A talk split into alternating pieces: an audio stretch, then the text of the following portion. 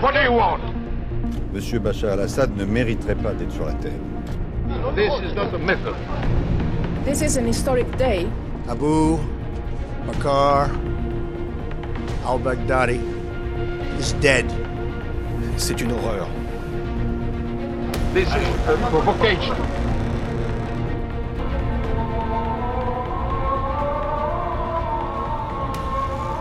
Grain de sable, votre podcast sur le Moyen-Orient, le terrorisme et le renseignement, présenté par Antoine Mariotti.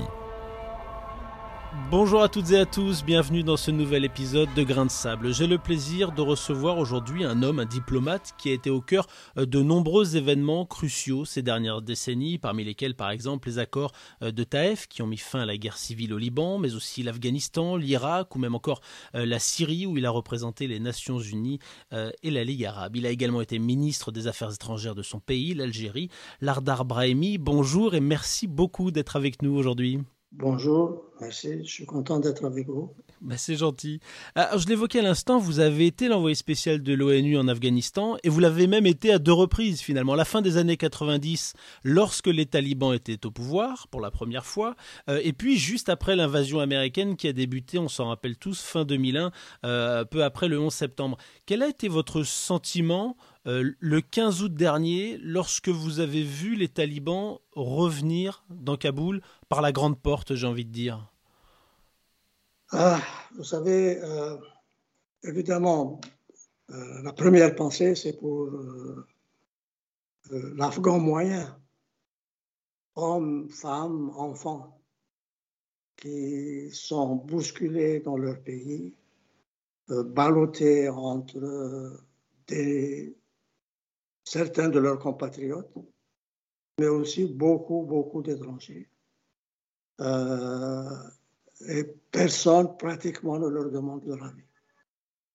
Et euh, finalement, bon, il y a eu un peu de bon, n'est-ce pas, pendant ces 20 dernières années, euh, en ce sens que des routes ont été construites, il y a de l'électricité, il y a de la télévision, qui n'existait pas avant, il y a un téléphone, il y a plein de choses, des universités qui n'existaient pas non plus avant. Euh, mais euh, il y a eu énormément de souffrance.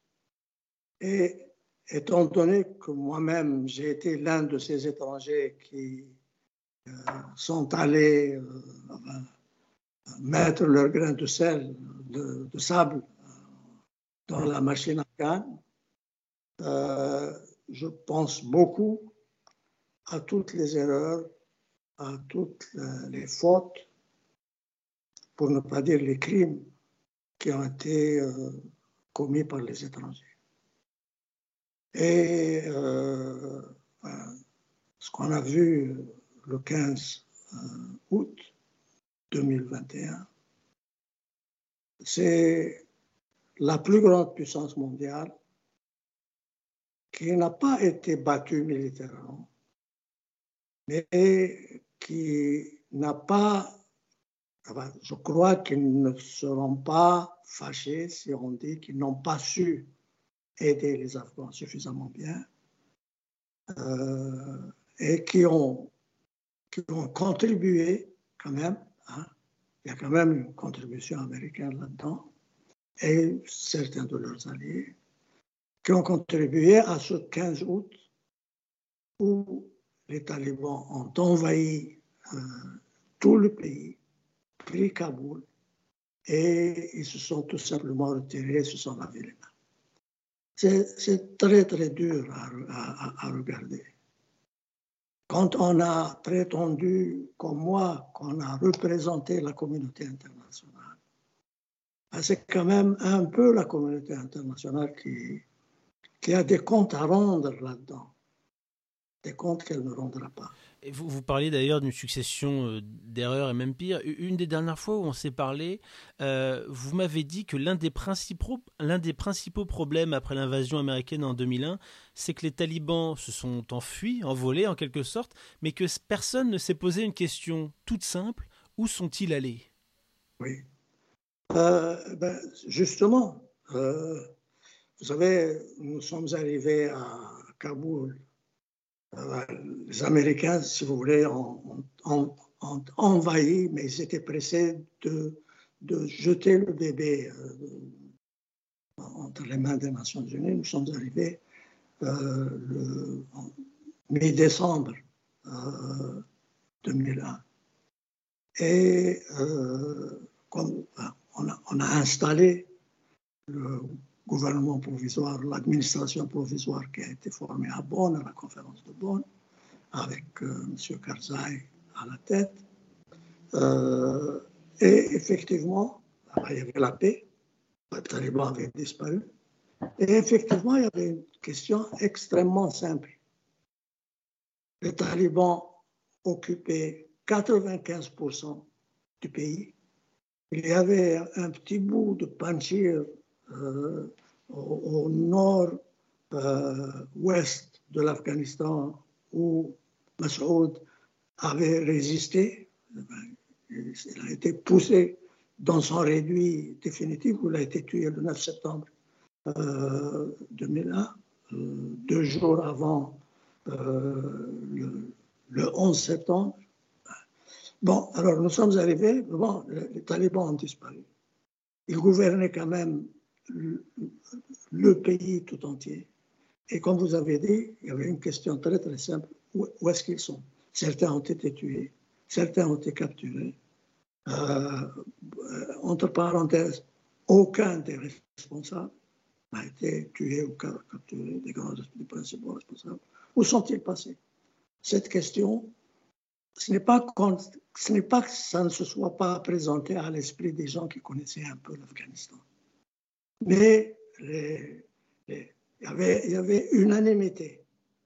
Les États-Unis, euh, l'Iran, euh, l'Inde, la Russie, euh, la Chine n'était pas très très impliquée à l'époque. Ces pays qui comptaient, qui, avaient, qui étaient importants dans le jeu international à l'époque, 2001, euh, refusaient qu'on pose ces questions. Oubliez les, les, talibans, ils sont partis, c'est terminé, fini, on n'entend plus. Bon, vous avez eu des gens qui, par la suite, ont dit Ah, mais diable, pourquoi est-ce qu'on ne les a pas invités à Bonn? Non, ça, ce n'était pas, possible, les inviter à Bonn. Ils avaient été attaqués, envahis, dispersés, battus. Ils n'auraient jamais accepté de venir à Bonn. Et, et s'ils étaient venus, ils n'auraient pas eu pratiquement droit à la parole. Euh, euh, c'est pas ça le problème. Le problème, c'est que après avoir pris contrôle euh, de, l'Afghanistan, il fallait poser, se poser et poser cette question où sont les talibans Les rechercher, leur parler, leur demander euh, un petit peu ce qu'ils pensaient, ce qu'ils allaient faire, où est-ce qu'ils allaient, etc. Et peut-être, peut-être, les aider à s'en aller hein, et à, à, à, retourner chez eux dans leur village. Mais ça, ce n'est pas qu'on n'y a, a pas pensé. C'est plus grave. On a, on a refusé de le faire. J'ai appris oh. tout récemment, en fait, parce que personne ne m'a rien dit à l'époque. Certains d'entre eux avaient pris l'initiative eux-mêmes de prendre contact avec euh, certains euh, responsables afghans pour leur dire, écoutez, euh, nous reconnaissons que nous avons été battus, etc. Bon, il y a maintenant un, un nouveau, nouveau, régime qui s'est installé. Si on nous laisse nous re retourner chez nous, dans nos villages, dans l'honneur et la dignité, on accepte cette situation. Et on ne leur a pas répondu. C'est ce que j'ai appris, euh, c'est ce que j'ai appris récemment. Mais à l'époque, ce qu'il y avait, c'est qu'on nous avait dit, ah, forget, oubliez les talibans. Ça, ça, ça n'existe pas. Ça, ce n'est pas un problème. Ce n'est plus un problème. Et on en revient à ce que vous disiez tout à l'heure, euh, et que vous dites aussi d'ailleurs pour la Syrie, personne ne, leur demandait leur avis. Alors non pas que les talibans devaient choisir le futur de l'Afghanistan à cette époque-là, mais on a bien vu ces dernières années, pour toute personne qui suit l'Afghanistan d'un peu de près, que dans les campagnes, il y a une certaine sympathie euh, pour les talibans depuis euh, plus, plusieurs années. Je ne suis pas en train de dire que tous les Afghans sont de farouches partisans des talibans, mais en tout cas, c'est une partie non négligeable de la population et on, les a euh, finalement. On a fait comme si cette partie de la population n'existait pas, c'est ça? Euh, Enfin, on, avait considéré, mais c'est ça, c'est un très très grand problème. Vous savez, les, étrangers, en général, connaissent très très mal les pays où ils se rendent pour, soi-disant, faire la paix et, la démocratie. Ils connaissent très très mal. On a pensé que c'était un phénomène passager euh, les talibans ont effectivement apparu un peu euh, de nulle part à un certain moment. Bon, ils sont disparus maintenant, c'est fini, terminé. C'est un chapitre qui est clos, terminé. Euh, ce n'est pas le cas, c'était visible déjà, euh, déjà en, en, avec. Et ils ont, ces, talibans, les, étudiants en, théologie, en religion, euh, très jeunes qui sont apparus, qui ont, qui ont battu euh, ces, euh, ces, ces, groupes armés qui ont infligé une défaite à la grande Union soviétique. Ils ont été battus tous les uns après les autres par ces talibans. Et on ne s'est pas demandé, enfin quand même, ils doivent représenter quelque chose. Et, et, puis, il y avait un problème pour qu'ils apparaissent comme ça du, du, du néant. Euh, vous savez, les, euh, les, champignons apparaissent après la pluie. Euh, la, la, pluie qui a, qui a, fait naître les talibans, c'était quoi? Euh, et C'était quoi, selon vous, cette pluie, alors? Cette pluie, c'était les, les, les, les, sept organisation armée qui avait combattu contre l'URSS, euh, quand ils ont gagné et qu'ils ont pris le pouvoir, ils se sont chamaillés, bah, bah, ils se sont, ils se sont dressés les uns contre les autres dans une guerre civile atroce et ils sont devenus pour la population euh, une saloperie totale. C'était des, des, voyous, des brigands, des voleurs, des violeurs. Euh, Donc, il y a eu, les, talibans, on a dit que c'était des étudiants de... Oui, effectivement, c'était des étudiants de madrasa. Mais c'est aussi des soldats euh, de base de ces organisations euh, qui avaient combattu contre le RSS. Et ils se sont adressés contre leurs leaders. Ils ont fait, ils ont, se sont, ils sont dressés contre leur leader parce qu'ils n'acceptaient pas euh. Et ils ont été au début, là où ils ont été, ils ont été, euh, ils étaient les bienvenus. À Kandahar, moi j'ai vu en, en, 1997 des gens qui disaient, enfin, nous sommes heureux qu'ils soient venus. Nous sommes contre leur extrémisme pas de musique, euh, tout le monde doit porter la barbe, euh, les femmes ne doivent pas sortir, etc. On est totalement contre. Mais quelqu'un m'a dit, moi j'ai une fille de 13 ans. Euh, je lui ai dit, oui, enfin, la pauvre maintenant, elle ne va pas à l'école. Elle me dit, mais moi je suis heureux. Elle n'allait pas à l'école avant parce que j'avais peur pour elle. Mais maintenant, elle est à la maison, oui, mais, mais je suis tranquille. Personne ne va la violer, personne ne, ne va m'obliger à la lui donner en mariage. Euh, donc, ce n'était pas, pas un phénomène, euh, euh, extérieur à l'Afghanistan. C'était quelque chose de très afghan hein, qui, qui, s'est développé. Et quand même, ils ont, ils ont l'été, je crois que c'était l'été 98, l'été 98, ils ont, ils ont conquis tout le nord.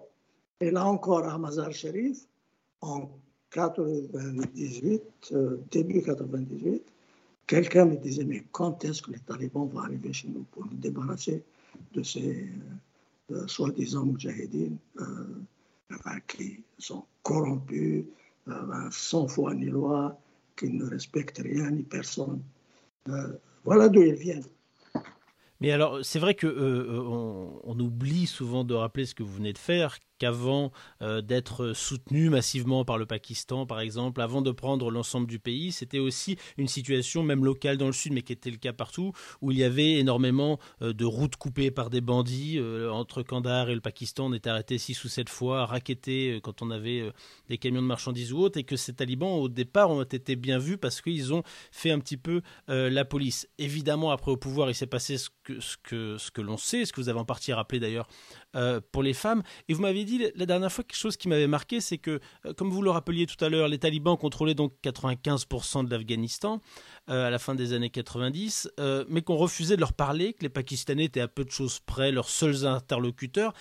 Et vous m'avez dit que ce n'était pas une bonne idée, ça, de, de, les isoler finalement, qu'ils ne comprenaient certes pas du tout ce qui se passait dans le reste du monde, comment fonctionne le monde, mais qu'on ne les a pas aidés non plus euh, à comprendre. Est-ce que vous pensez la même chose des talibans de 2021-2022 Est-ce qu'il faudrait euh, leur parler? On a vu que ces derniers jours, ils étaient par exemple pour la première fois reçus euh, en Norvège. Est-ce qu'il faudrait leur parler? Est-ce que, absolument, à vos yeux, ce... absolument. C'est quand même pas, pas normal maintenant je crois que tout le monde le comprend, que j'ai été le seul pendant toutes les années où ils ont apparu sur scène, c'est à partir de 92-93, euh, jusqu'en 2001, c'était le seul personnage euh, assez important des Nations Unies qui leur a parlé. C'est pas normal. C'est pas normal du tout. Des gens qui. Nous disions que nous voulions aider le Pakistan à retrouver la paix, etc. Et on ne parle pas aux gens qui contrôlent 85 95% du pays. Et enfin, leur, parler était indispensable. C'était une erreur de ne l'avoir pas fait. C'est une faute énorme si on ne le fait pas maintenant. Euh, d'abord le Pakistan. Vous avez mentionné le Pakistan. Ce qu'on avait dit à l'époque, c'était le Pakistan a inventé les talibans. Il les a créés de toutes pièces. Non Le Pakistan, il y avait un ministre, de l'Intérieur à l'époque qui s'appelait euh, Nasrullah Babar, qui a eu l'intelligence de reconnaître que ces soldats de base qui s'étaient révoltés contre leur chef avaient de l'avenir. Ils leur ont donné des téléphones et ils leur ont donné, ils, leur ont, les ont soutenus, euh, euh, ils leur ont donné des armes, etc ce dont ils avaient besoin. Mais ce n'est pas eux qui les ont créés. Euh, ils ont eu l'intelligence de reconnaître le potentiel qu'ils représentaient. Et alors ces nouveaux talibans, entre guillemets, nouveaux, euh, en tout cas ceux qui viennent de, prendre le pouvoir il y, a, quelques mois, on voit quand même que certes ils essaient d'être plus accueillants, plus présentables qu'il y a 20 ans, mais que la vie des femmes euh, est toujours aussi compliquée sous, leur pouvoir, euh, que leur gouvernement n'a rien d'inclusif, etc., qu'ils ont une mentalité qui, euh, vue d'Occident, est quand même d'un autre âge. Comment est-ce qu'on fait pour, certes, négocier avec eux, parler avec eux, comme vous le, vous le dites à l'instant, pour pouvoir eh bien, avancer tout simplement, ne serait-ce que d'un point de vue humanitaire, et en même temps condamner ce qu'ils font et potentiellement essayer de les faire changer? On peut faire les deux. Il n'y a, rien. A rien qui. Ben, parler à quelqu'un, ce n'est pas approuver ce qu'il fait. Euh, on peut, on peut, les pays se parlent et désapprouvent euh, régulièrement ce que les uns et les autres font. Euh, la, Russie parle aux Américains et n'est pas contente de tout ce que les Américains disent au fond. Euh, pourquoi est-ce qu'on ne fait pas la même chose avec les talibans qui contrôlent maintenant pas 95%, mais 100% du pays? C'est la première fois depuis très longtemps, je ne sais pas depuis quand, qu'il y a une seule autorité qui contrôle tout l'Afghanistan. Euh, ça compte. Oui, c'est vrai. Bon, est-ce que, est-ce que, est-ce qu'ils vont continuer? Est-ce qu'ils vont, est-ce qu'ils vont, est-ce qu'ils sont populaires? À travers toutes les masses afghanes? Très certainement pas. Est-ce que c'est seulement les talibans qu'on voit à la télévision qui sont des talibans? Certainement pas. Les talibans, ceux qui appartiennent au mouvement taliban, sont des centaines de milliers. Et les gens qui le soutiennent sont des millions. 3 millions, 4 millions, 5 millions, je ne sais pas. Peut-être même 20 millions, 50% de la population. Euh, parce que le conservatisme qu'ils expriment euh, n'est pas, venu d'Arabie saoudite. Ce n'est pas, du wahhabisme entièrement. Euh, c'est quelque chose de très bien enraciné dans le pays. Donc, ils, ont un soutien. Ce soutien va diminuer. Il ne va pas augmenter. Parce que quand on gouverne, on déçoit même ses partisans. Euh, donc, ceux, qui ne les aiment pas vont continuer à ne pas les aimer. Et parmi ceux qui, les soutiennent, ils vont avoir de plus en plus de gens qui vont être déçus et, tourner contre eux. Euh, mais il faut quand même leur parler. Il y a même, surtout, surtout si on veut vraiment, comme on le dit, aider la population. Euh, on parle de, je crois, 14 millions de gens qui vont avoir, qui, vont avoir rien à manger pendant cet hiver. Et apparemment, l'hiver est extrêmement rigoureux cette année. Euh, comment est-ce qu'on peut les aider si on ne parle pas aux gens qui gouvernent et en même temps, ceux qui ne sont pas d'accord avec vous vont dire oui, mais bon, on a essayé de leur parler ces dernières années. Il y a eu ces processus de paix, puis finalement, ils ont quand même euh, pris le pouvoir par la force, j'allais dire entre guillemets, parce que par endroits, ils se sont même pas battus. Dans Kaboul, ils n'ont même pas eu besoin de, se battre. Euh, ben, ben, ça, ça pose d'autres, ça soulève d'autres questions. Ben, comment ça se fait euh, ces pays qui sont aidés, ils ont continué à être aidés par le Pakistan, il n'y a pas de doute, probablement par personne d'autre pour le Pakistan, hein, qui se battaient avec des Kalachnikov et, et, malheureusement aussi des bombes artisanales contre une armée qui a été formée par les États-Unis, équipée par les États-Unis, ont réussi petit à petit, ils n'ont pas envoyé Kaboul en, 24 heures. Ils n'ont pas veillé le pays en 24 heures. Ils ne sont pas tombés dans Kaboul. Ils ont, depuis 2001, quand on a refusé de leur parler, ils ont commencé à s'organiser petit à petit, petit à petit. Après 20 ans, ils sont arrivés au port de Kaboul, ils sont pris Kaboul. Mais donc on peut leur faire confiance quand même, ou en tout cas on est obligé d'essayer de... de, pas besoin de leur faire confiance faut leur parler et découvrir à qui. ils ne sont pas les mêmes. Sont pas les mêmes. Certains d'entre eux sont devenus plutôt, plutôt, plutôt sophistiqués. Vous savez, ils ont, à, l'époque, à l'époque où j'étais là-bas, 2001, 2002, 2003, les, talibans n'étaient jamais sortis de chez eux. Euh, Mohamed Omar, leur leader, n'est jamais allé à Kaboul n'a jamais mis les pieds à Kaboul. Euh, maintenant, ils ont été à Berlin, ils ont été à, Pékin, ils ont été à Moscou. Je ne sais pas s'ils sont venus à Paris ou non. Je suis sûr que oui. Certains d'entre eux sont venus à Paris. Si certains sont venus il y a, il y a quelques années. Oui, ils sont sophistiqués maintenant. Ils connaissent le monde. Le monde les connaît. On a, euh, pas tous, euh, il y a maintenant un, éventail d'idées chez eux. Vous avez des gens, vous en les avez entendus, qui disent oui, oui, oui, il faut que les filles aillent à l'école, à l'université, etc. D'autres qui disent non, non, non, les filles jusqu'à l'âge de 9 ans, 10 ans, ça suffit. Euh, ben, il, faut, il faut leur parler, il faut les connaître, il faut les écouter. Mais parler à des gens, les écouter, euh, ne veut pas dire approuver ce qu'ils font ou ce qu'ils disent. Est-ce que finalement en Afghanistan, mais on pourrait parler aussi de l'Irak, où vous avez aussi été à cette époque-là, euh, on a été un peu aveuglé euh, par la facilité, entre guillemets, de la victoire militaire et on a un peu oublié de bâtir la paix, entre guillemets, en, quelque sorte?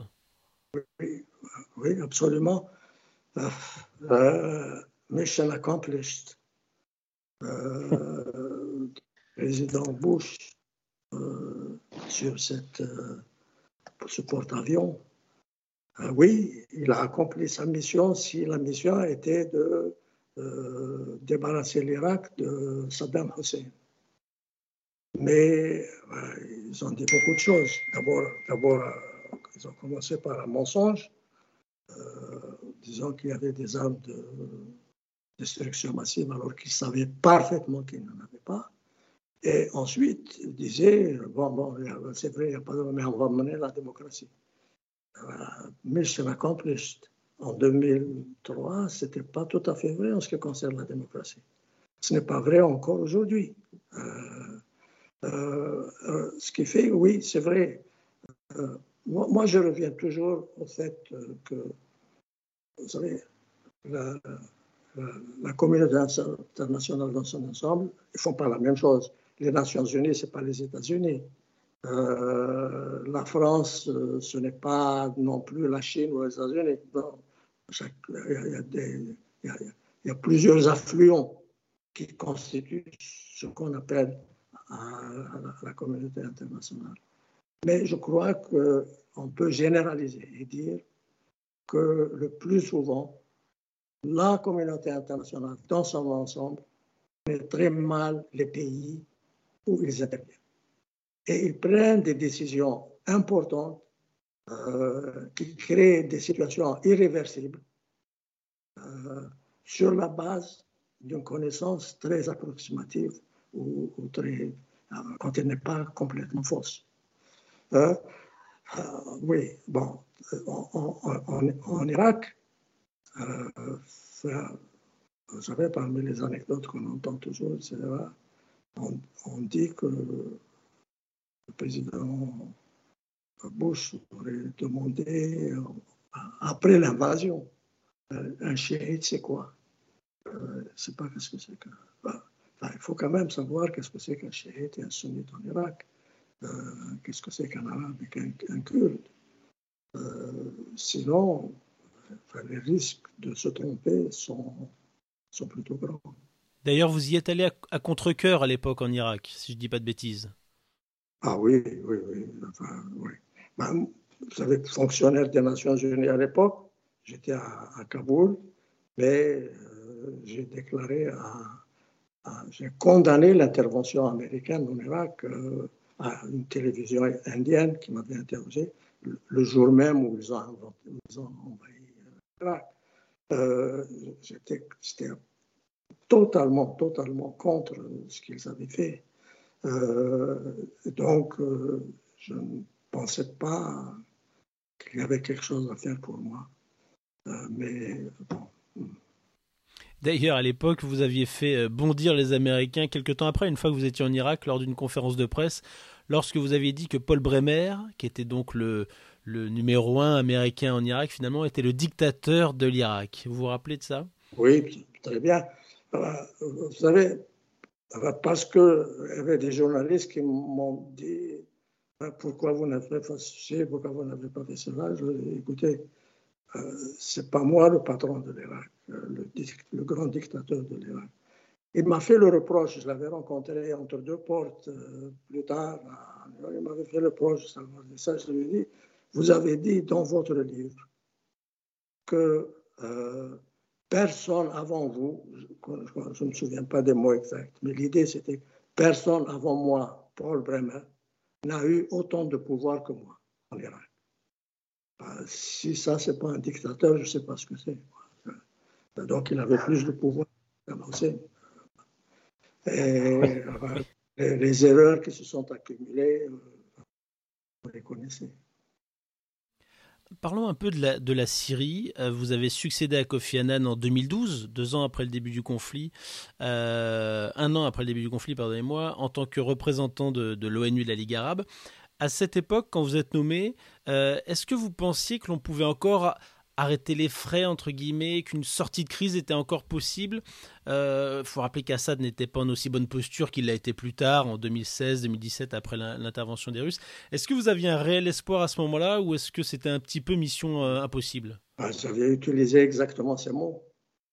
J'avais dit que c'était une mission presque impossible.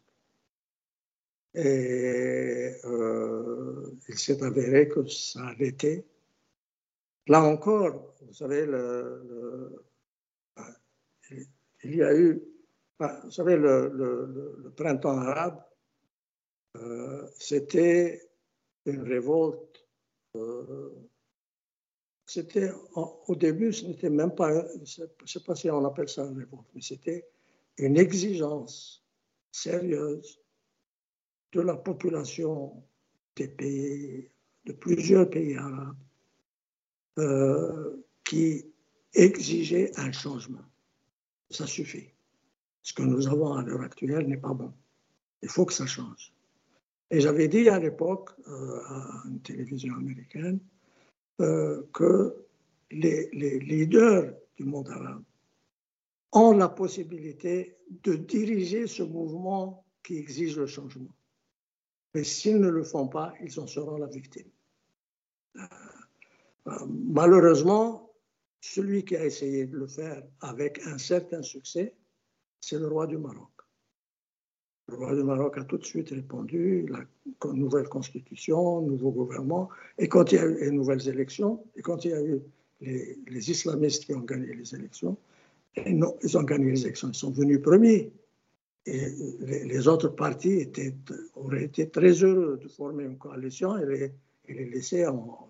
Et c'est le roi qui a dit non, ils, ont, ils, ont, ils sont devenus premiers on leur donne la chance de former un gouvernement. Ils ont réussi à former un gouvernement et ils continuent encore à jouer un rôle, euh, non, jusqu'aux dernières élections qu'ils ont perdues. Oui, largement.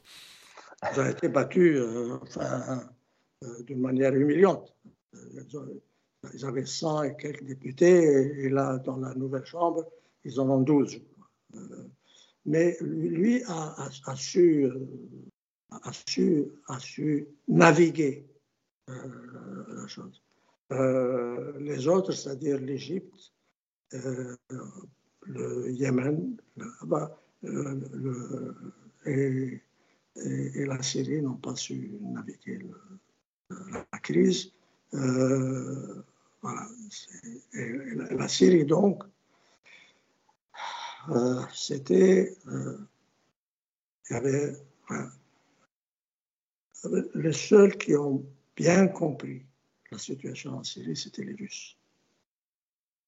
Parce qu'ils étaient présents toutes ces décennies, euh, très proches, avaient, des centaines et des centaines d'officiers et de civils, d'ingénieurs civils qui travaillaient en Syrie. Euh, et ils connaissaient très bien la situation en Syrie. Et il y a 20 000 euh, femmes russes qui sont mariées à des, des, officiers et des civils qui ont étudié en, en, Union soviétique. Euh, eux savaient quand même que ce n'était pas, pas la Tunisie, ce n'était pas l'Égypte et que le gouvernement là-bas ne cédait pas facilement, il n'a pas cédé. Donc vous n'êtes pas en train de dire qu'ils avaient raison, mais qu'ils avaient compris, c'est ça? Absolument, absolument, oui. Ils ont compris, ils, avaient, ils, ont compris que la Syrie n'allait pas. Euh, vous savez, Ben Ali, euh, le président Ben Ali en, Tunisie est tombé à, à l'issue de trois semaines, euh, même pas, je crois. en, Égypte, ça a pris un mois, moins. Ce qu'ils ont dit, c'est que ça ne se passera pas de la même manière en Syrie. ils savaient que ça allait être différent. Du coup, parce qu'ils connaissaient le mieux stratégiquement par rapport à leurs propres intérêts et pas du tout par rapport aux intérêts de la population syrienne d'ailleurs, on, en revient à ce que vous disiez et personne ne demande l'avis de la population, euh, ils, se sont basés sur leurs connaissances qui étaient meilleures que les connaissances que pouvaient avoir la France ou les Américains de la Syrie. Écoutez, c'est très simple, hein. c'est très très simple. Euh, l'ambassadeur, le, le vice-ministre des Affaires étrangères qui s'occupait de la région, a été ambassadeur en Syrie pendant neuf ans, en Israël pendant cinq ans et en Égypte pendant six ans. Il parle arabe euh, comme moi. Euh, l'ambassadeur américain qui était là-bas là, a été là-bas pendant un an ou deux, il parlait arabe, mais on l'a retiré après, après trois mois, le début de la crise. Oui, c'était Robert Ford qui, qui, est arrivé un, deux mois avant le début du conflit, mais qui avant avait été en Irak et qui est arabisant, mais c'est vrai qu'il a été rappelé à Washington. Oui, oui, oui, parle pas aussi bien que le russe, mais il parle, il parle quand même. Vous aviez aussi un ambassadeur français qui était très bien.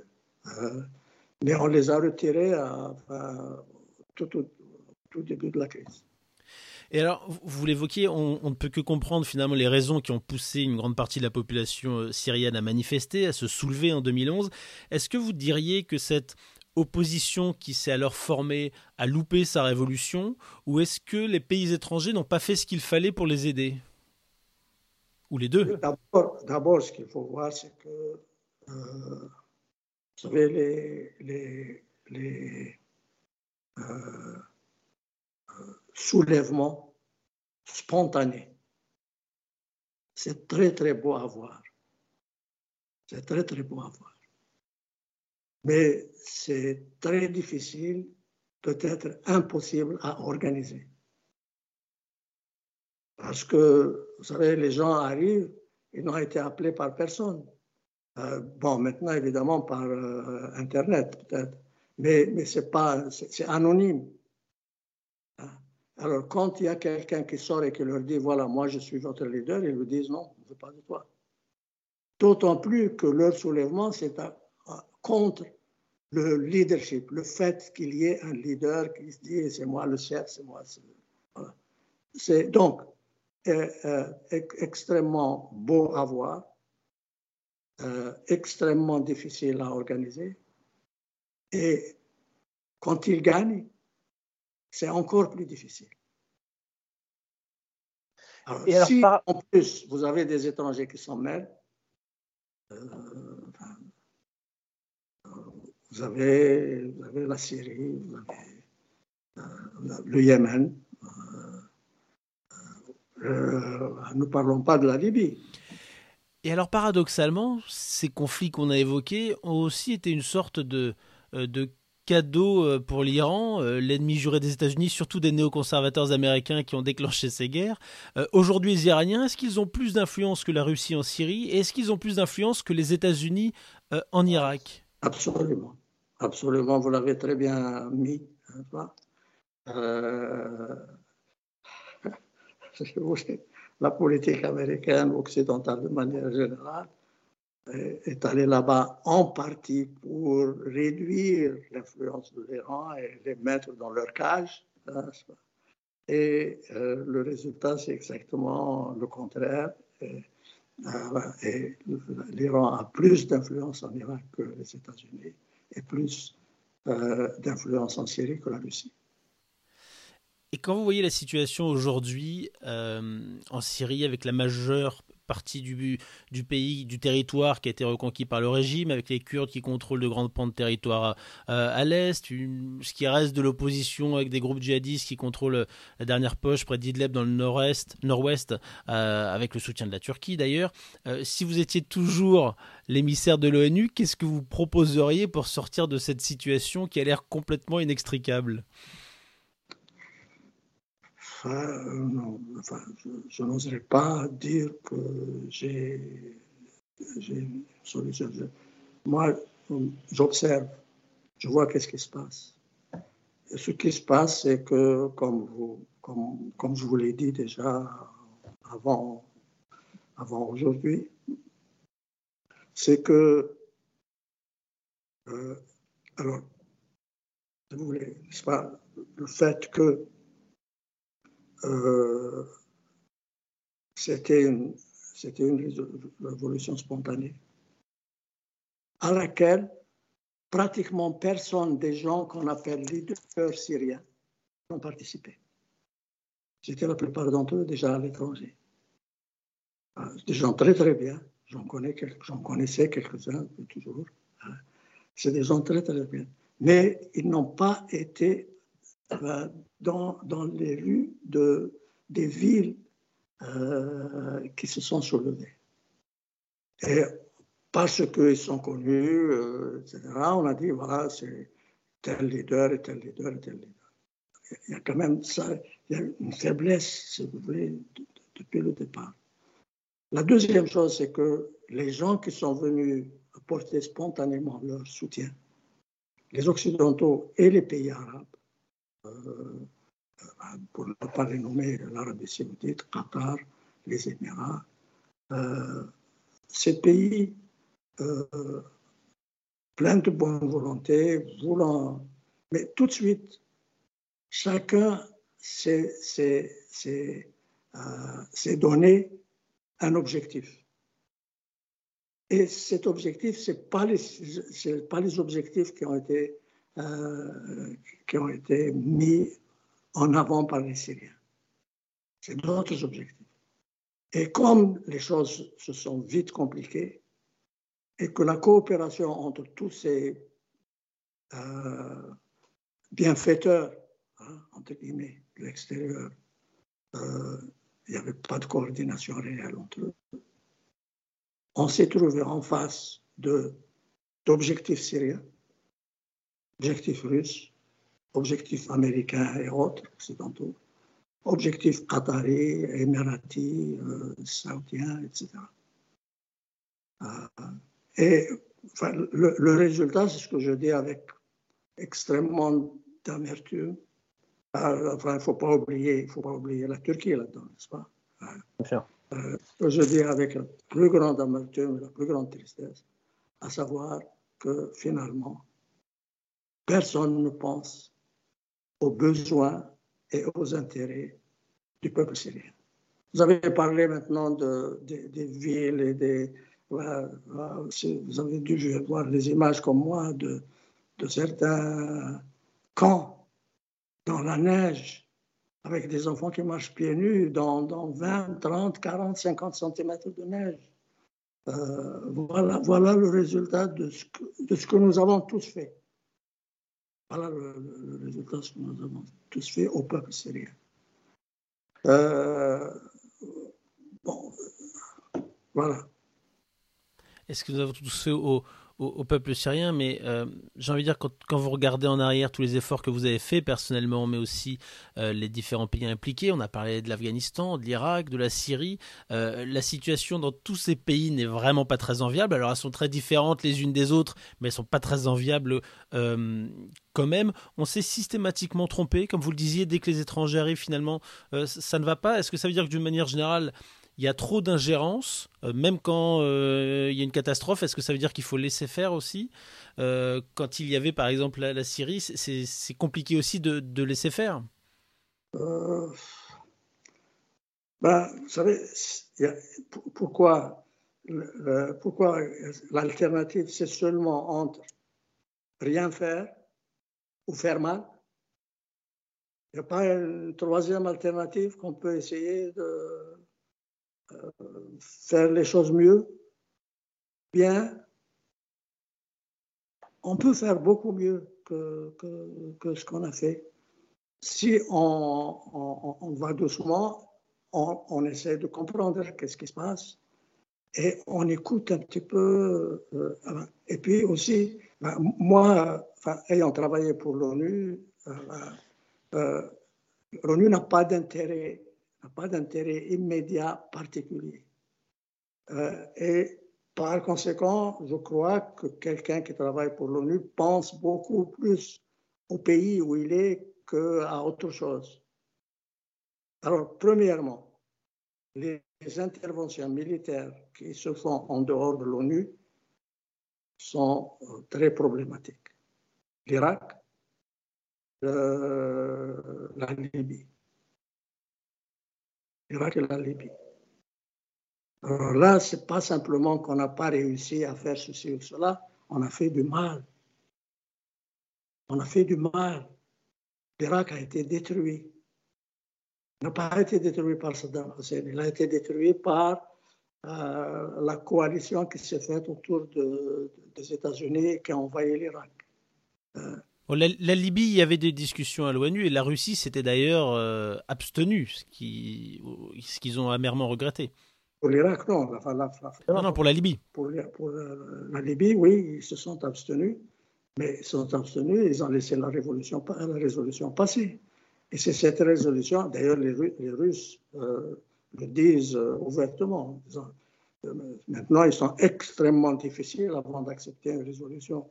On leur a donné des assurances totales qu'il n'y aurait pas d'intervention militaire occidentale. Et on a, on a d'ailleurs aussi, vous savez, cette fameuse résolution des Nations Unies au sujet de la, responsabilité de protéger. C'était la première fois que ça a été utilisé textuellement. On a utilisé le texte pour dire que ça, cette résolution 1973, difficile à oublier. C'était euh, sur la base de la responsabilité de protéger. On va protéger les, les Libyens contre Kadhafi. Mais en réalité, on a inventé, on a et, on, a, on, a, on, a, on a changé le régime. On n'a pas changé le régime, on a détruit le régime ancien, mais on n'a rien mis à la place. Finalement, le travail de l'ONU, c'est de tenter de ramasser les morceaux quand d'autres ont tout cassé. C'est encore une fois une mission presque impossible. Euh, euh, c'est quelquefois le cas, mais quand on laisse l'ONU faire, quand on aide, quand on aide l'ONU à faire ce qu'il y a à faire, ça marche généralement un peu mieux. Euh, vous qui avez été l'un des artisans, je le disais tout à l'heure, des accords de Taïf qui ont permis de mettre fin euh, à la guerre civile au Liban à la fin des années 80, euh, vous représentiez la Ligue arabe à cette époque-là, quel regard portez-vous sur la descente aux enfers de ce pays ces dernières années? Bah, vous savez, les accords de Taïf, les Libanais jusqu'à aujourd'hui, ben, ils disent pratiquement dans la même phrase, les accords de Taïf, c'est très bien, et c'est impossible, c'est malheureux, c'est mauvais. Euh, ou, plutôt le contraire, le Taïf ne va rien, et puis il se rattrape. Non, non, non, c'est bien parce qu'il n'y a rien d'autre. Moi, j'avais dit à la fin, parce qu'il y avait quand même pas mal d'opposition aux accords de Taïf hein, Liban certains chrétiens étaient, opposés. J'avais dit, les accords de Taïf vous ont aidé à mettre fin au combat entre vous. Maintenant, il vous appartient de faire la paix. Il euh, n'y a pas de doute que la Syrie a joué un rôle important depuis les années 70, depuis que la, peu, peu après le début de la guerre civile. Et qu'ils euh, ont, ils ont contribué à dénaturer un petit peu, pas un petit peu, beaucoup, les accords de Taïf. Parce que, vous savez, le, président qui a été élu au nom de Taïf, c'était René Mahmoud il a été assassiné très peu de temps après. les accords Taïf, c'était en septembre, il a été assassiné en novembre. Hein. Bon, euh, mais euh, le président qui a été élu par la suite euh, pour, le, remplacer a tout de suite été inventé, invité à Damas où il a signé un, grand nombre d'accords bilatéraux entre le nouveau gouvernement de, Liban avec euh, le, gouvernement syrien. Et euh, notamment, il était prévu que les Syriens commenceraient à sortir, retirer leur armée, d'abord à une certaine distance de, de Beyrouth, en dehors de Beyrouth, à une certaine distance de Beyrouth, et un jour, en dehors de, de, Liban. Ça n'a pas été fait. Ça n'a pas été fait. Et de toutes les manières, les Libanais eux-mêmes, euh, non. D'abord, il y avait le général Aoun qui, qui, a, qui a, fait une petite, sa petite guerre personnelle euh, euh, et qui a amené la Syrie alors à intervenir directement militairement contre lui. Qui est aujourd'hui président du Liban qui est, après, après, après 30 ans, devenu président du Liban. Euh, et, et le, les, Libanais sont restés divisés ils n'ont pas, eu, n'ont pas pu faire leur paix.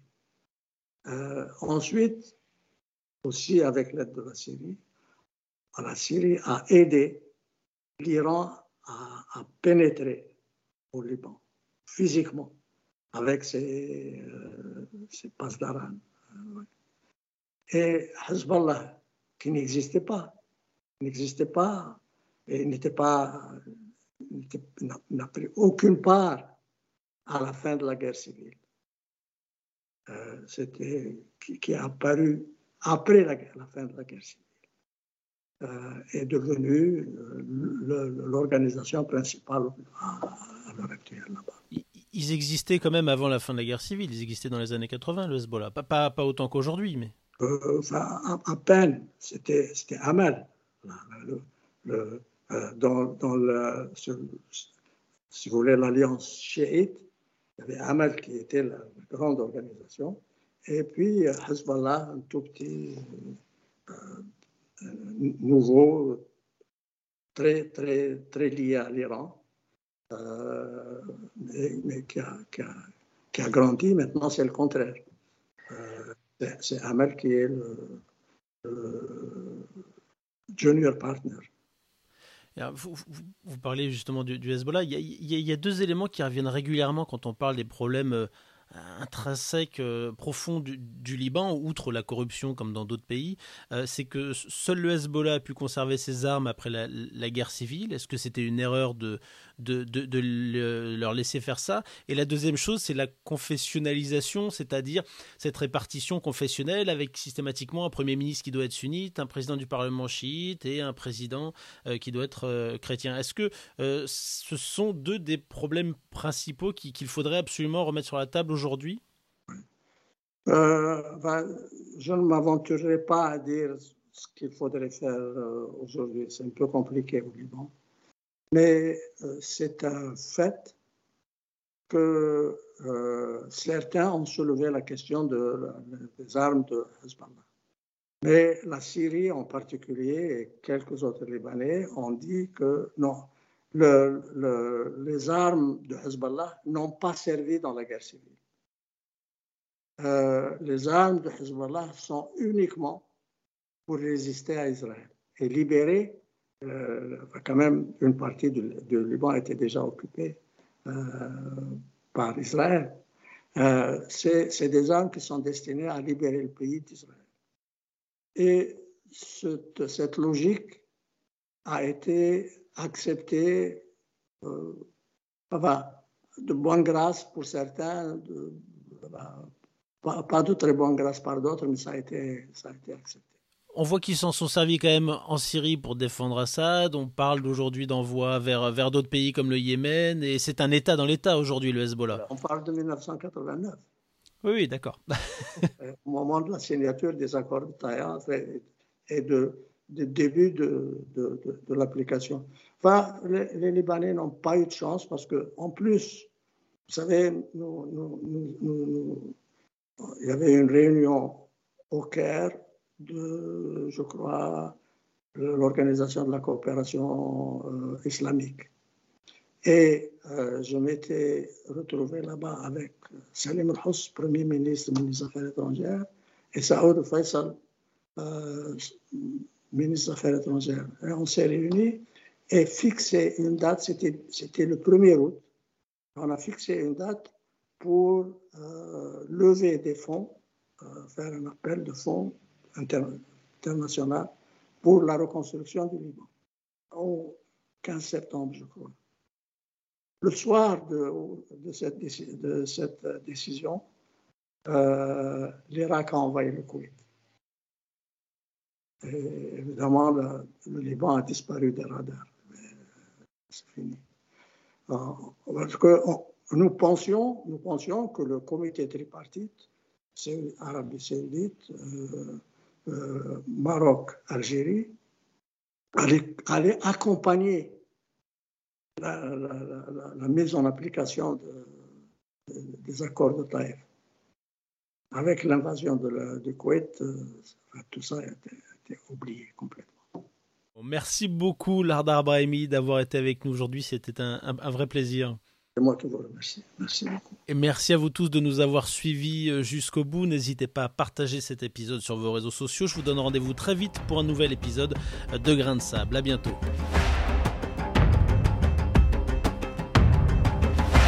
C'était Grains de Sable.